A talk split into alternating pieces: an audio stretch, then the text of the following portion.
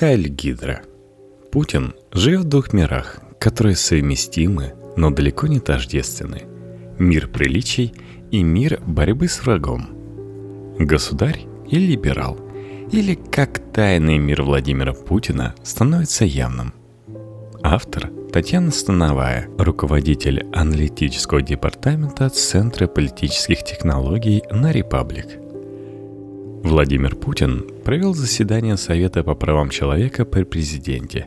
От заседания наблюдатели не ждали новостей. Общение Путина с правозащитниками давно превратилось в ритуал. Для президента это неприятная повинность. Для членов СПЧ важный публичный акт, позволяющий попасть в федеральную повестку дня. Путин и СПЧ строят отношения как в браке по расчету – Несмотря на взаимную неприязнь и недоверие, обстоятельства требуют проявлять терпение и демонстрировать признаки понимания. Тем не менее, с годами эта игра дается президенту все труднее. Расхождение между его реальным отношением к происходящему и стремлением сохранить приличие становится все более ощутимым. Владимир Путин живет в двух мирах, которые хотя и совместимы между собой – но далеко не тождественны. Мир приличий. Как правило, в публичной сфере президент высказывается исходя общепризнанных норм и приличий, куда относятся такие тривиальные приоритеты, как права человека, уважение к журналистам, недопущение преследования по политическим мотивам, недопустимость манипулирования на выборах и так далее. Если полностью исключить политический контекст происходящего – то есть не учитывать реально происходящие события в России и текущие консервативные тренды, а просто прочитать отдельные тезисы выступления Владимира Путина, то его ценностная система, вырванная из контекста, ничем не отличается от ценностей системы большинства лидеров развитых демократических стран. Он с гордостью заявляет, что число НКО, иностранных агентов в России, сократилось почти вдвое – он активно поддерживает правозащитную деятельность, резко критикует практику политических репрессий, соглашается с предложением Людмилы Алексеевой развивать институт помилования. Практика, которой корпоративно сопротивляется все силовое сообщество. И с тезисом, что запретительных мер, принимаемых парламентом, должно быть меньше – в контексте общения с членами СПЧ было много таких соглашательских реверсов в сторону правозащитников.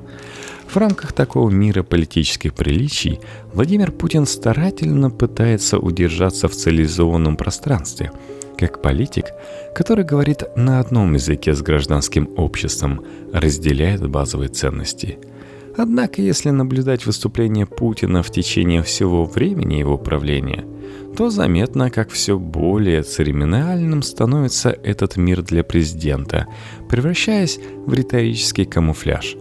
Он пока еще не может позволить себе публично усомниться в целесообразности свободы слова или потребовать приструнить правозащитников как потенциальных врагов, и как минимум отдает себе отчет в том, что для поддержания статуса приличного президента ему придется следовать определенным правилам и участвовать в не всегда приятных ритуалах, таких как встречи с правозащитниками. Мир врагов. Наряду с этим миром декоративных приличий существует совсем другой мир, настоящий, в котором Владимир Путин живет и принимает решения – это жестокая геополитическая реальность, о которой как раз говорить всегда была неудобно, неприлично. Конспирология, на которую так похож этот мир, всегда была делом неудачников. Но для Путина это лишь видимая схожесть. А понимать разницу-то оно лишь избранным. В рамках этой логики Россия в центре враждебных устремлений внешнего мира, объект пристального интереса разведок – Мишень биологического, генетического, ядерного, химического оружия.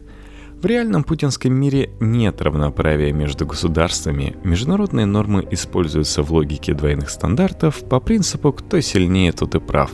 Правозащитная деятельность – лишь прикрытие для вмешательства в дела суверенных государств. В этом настоящем мире Кирилл Серебренников не политик, а бизнесмен-авантюрист, имеющий крупные связи с органами власти, заигравшийся в политику и пытающийся теперь ею прикрываться. А Никита Белых – банальный коррупционер, да к тому же и не стесняющийся брать лично мешками наличные доллары. В реальном мире – Отправная точка отношения к России как к осажденной крепости, где единственным кордоном на пути врага являются репрессивные силовые органы. Злоупотребления возможны, но у силовиков есть индульгенция, они национально ориентированы. В реальном мире враг многолик и вездесущ. Он проникает через социальные сети, через либеральные СМИ и продажных журналистов – через НКО, готовы за гастеповские печеньки родину продать, через крикливую оппозицию. В реальном мире просто нет никакой внесистемной оппозиции. То, что эксперты называют этим термином, для Путина политическая пыль, приносимая извне. Но и системную оппозицию он оппозицией не считает, искренне веря, что Россия в силу исторических – культурных, цивилизационных, географических и прочих причин банально не готова к западному типу демократии. Такое никак нельзя произнести вслух даже на Валдайском форуме. Так же, как нельзя признать, что Навального по-хорошему стоило бы арестовать, Проведение массовых акций сделать разрешительным, НКО допускать к работе лишь по государственным лицензиям, а СМИ на деньги общественные или бюджетные – и никаких олигархов, или тем более иностранцев. И Путин даже искренне верит, что он, как олицетворение власти, больше демократ, чем все его либеральные критики вместе взятые. Его пассаж про исключительность положения «Эхо Москвы» – лучшее тому доказательство. Российская власть чувствует себя демократичнее любых европейских государств, где существование такого эха просто невозможно – Путин убежден в этом. В рамках такого жестокого мира геополитической реальности президент даже позволяет себе проявлять политическое благородство, снисходительно поддакивая правозащитникам, жалующимся на репрессивно-полицейский акцент государства. Такое поддакивание ни к чему не обязывает, но позволяет поддерживать имидж. Это важно в преддверии выборов – Надуманный, несуществующий, президент считает и проблему, обозначенную Станиславом Кучером – нагнетание истерики государственным телевидением. «Нет никаких истерик», – отвечает Путин, также совершенно не понимая и причин политизации в СМИ нападения на Татьяну Фельгенгауэр. «Ну, это ж нападавший, просто псих», После непростого разговора с кучером Путин делает серьезное усилие, чтобы вернуться к миру политических приличий и обещать без всяких шуток, без всякой иронии, подумать над сказанным. Если посмотреть на то, как президент отвечал на заседание СПЧ на критику со стороны либералов, с одной стороны, и на тезисы консерваторов с другой, то становится понятно, что с первыми президент говорит в ритуальной логике – формальное согласие с массой оговорок. Настоящее понимание он находит с теми, кто разделяет его видение мира как геополитических диких джунглей, исключающих всякую демократию.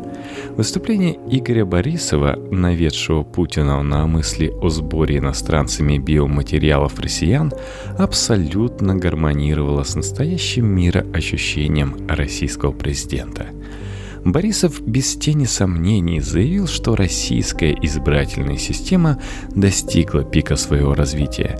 Раскритиковал тех, кто использует математические модели для поиска фальсификации на выборах, поставил под сомнение целесообразность видеонаблюдения. Гражданам не нравится, что их снимают, а иностранцы отслеживают образы россиян через камеры, а также обозначил проблему злоупотребления правом – в том числе и правами журналистов. Вообще, кто и чем злоупотребляет – отдельный, достаточно занятный предмет для изучения. Однако в логике мира, где Россия – осажденная крепость, Право воспринимается властью как институциональная уязвимость, которой неизбежно будут пользоваться внешние и ангажированные ими внутренние враги. В рамках такого видения власть не может злоупотреблять репрессивным аппаратом, потому что она заведомо не ангажирована. А вот журналисты, оппозиция, НКО – безусловные, потенциальные злоупотребители. В условиях военного времени – в котором пребывает президент и значительная часть его окружения, разумнее принимать решения, исходя из макиавеллского принципа «цель оправдывает средства», ведь враг действует так же. Четвертый срок без стеснений. Трудно сказать, как соотносились два мира в сознании Путина в самом начале его президентской карьеры – но можно с уверенностью говорить, что в рамках как минимум первого срока выступать и действовать в логике мира геополитического противостояния было неприлично не только с точки зрения оценок оппозиционной либеральной общественности или коллег под G8, но и с точки зрения коммуникации со значительной частью собственной элиты. Тогда изоляционистское мировоззрение было периферийным – Переворот стал постепенно происходить к 2012 году, после того, как Путин вернулся на пост президента и со слезами на глазах уверовал, что едва не выпустил страну из надежных рук. С этого момента идеологический разлом внутри российского истеблишмента стал проходить не по линии либералы-консерваторы, а по линии глобалисты-изоляционисты – в одном лагере оказалось все силовое окружение Путина. Тяжелая и военная промышленность вместе с дирижистами, а также парламентская оппозиция без исключения. В противоположном – системные либералы и выдавленная во внесистемное поле либеральная оппозиция – Крым законсервировал это положение. Изоляционистская, антиглобалистская логика стала доминирующей. Соблюдать приличие в такой ситуации становилось все сложнее – как в гоголевском вее, настоящим становится мир ведьм и прочей нечисти, исчезающий с восходом солнца, но превративший жизнь в настоящий кошмар. Разве может Путин убедить своих критиков в том, во что те не хотят верить? На сегодня тенденция такова – что политические приличия, демократические принципы и ценности становятся для Путина все более декоративными, игрушечными, превращаясь в часть большой лицемерной игры политического театра.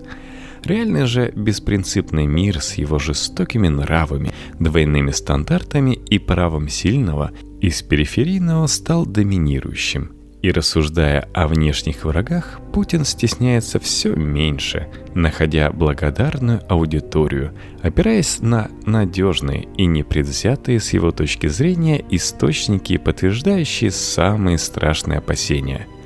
Путин, как ему кажется, остается самым большим либералом среди всех российских либералов, но все же единственным, кто убежден, что права и свободы не столько фундаментальные ценности, сколько уязвимости осажденной крепости.